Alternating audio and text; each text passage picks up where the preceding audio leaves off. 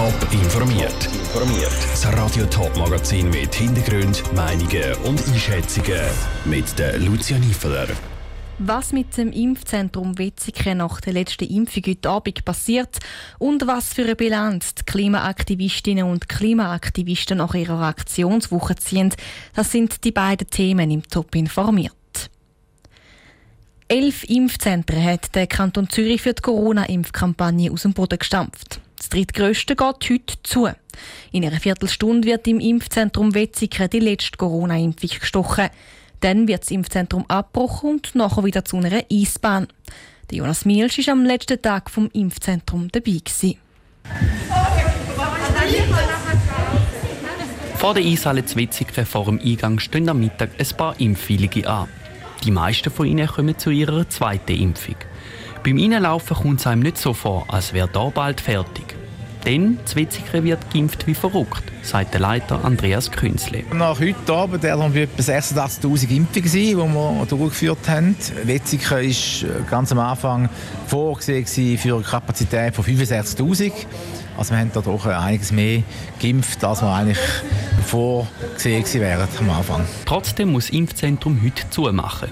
Das aus mehreren Gründen, sagt Andreas Künzle. Ja, es gibt eigentlich zwei äh, Punkte. Der eine ist, dass wirklich halt die Impfnachfrage stark zurückgegangen ist. Das hat man schon länger gemerkt. Und B, tut man sich natürlich jetzt konzentrieren auf andere Impfzentren, um das auch zusammenzunehmen, was auch sinnvoll ist, äh, ökonomisch. Und der Wetzikon ist immer klar gewesen, dass wir Ende August draußen sind, weil halt da wieder Hockeybetrieb ist und da wieder Eis gemacht wird. So wird nach der letzten Impfung schon das medizinische Material verräumt. Die wenigen vorigen Impfdosen werden zurück an die Zürcher Kantonsapotheke geschickt. Die ganze Kabine, wo jetzt noch Leute im Minutentakt geimpft werden und der ganze Aufbau werden am Montag abbauen. Ein paar Sachen werden aber noch behalten, sagt Andreas Künzli. Die Sachen, die wir kaufen, werden wir sicher jetzt mal noch behalten. Wer weiß, ob es mal noch ein Booster-Impfzentrum braucht, weiß Gott was, das tun wir sicher jetzt nicht kaputt gehen. wir einlagern und dann schauen, was weiterhin passiert. Aber grundsätzlich haben wir hier in Wetzikon den Vorteil, dass wir den grössten Teil von der Infrastruktur, wie auch die ganze IT, haben wir alles gemietet und können wir einfach so wieder zurückschieben. Das ganze Impfzentrum soll bis am nächsten Mittwoch abbauen sein. Dann wird die Eishalle renoviert, sodass am Anfang September wieder Hockey gespielt wird. Der Jonas Mielsch hat im Impfzentrum vorbeigeschaut. Das Impfzentrum Wetzikon ist das erste im Kanton Zürich, das zugeht. Von den elf Impfzentren gehen bis Ende September acht zu. Nachher gibt es noch die Impfzentren Uster, Winterthur und am Hirschengraben Zürich. Angefangen hat sie mit der Besetzung vom Paradeplatz Zürich am Montagmorgen, die Aktionswoche der Klimaaktivistinnen und Klimaaktivisten.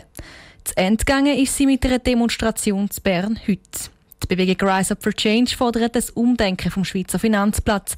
Der reagiert aber aus Sicht der Bewegung zurückhaltend. Aus dem Bundeshaus berichtet Dominik Meyerberg. Über 1000 Menschen versammeln sich den Nachmittag zu Bern auf dem Münsterplatz. Es ist das Ende der Aktionswoche. Im Fokus Geldfluss vom Schweizer Finanzplatz. Die Bewegung Rise Up for Change fordert Transparenz und kein Geld für fossile Energien. Die Mediensprecherin Stefanie Weiss zieht Bilanz. Wir haben es wirklich geschafft, eine Woche lang das Thema wieder ins Bewusstsein der Bevölkerung zu rücken, wieder mal zu zeigen, hey, so wie es jetzt läuft, ist nicht gut. Banken sind Klimakiller und sie müssen jetzt etwas ändern, wo sie eine Riesenhebung haben. Und ist die Botschaft angekommen? Wir fragen nachher bei den Grossbanken UBS und Credit Suisse. Die UBS reagiert gar nicht, die Credit Suisse nur schriftlich.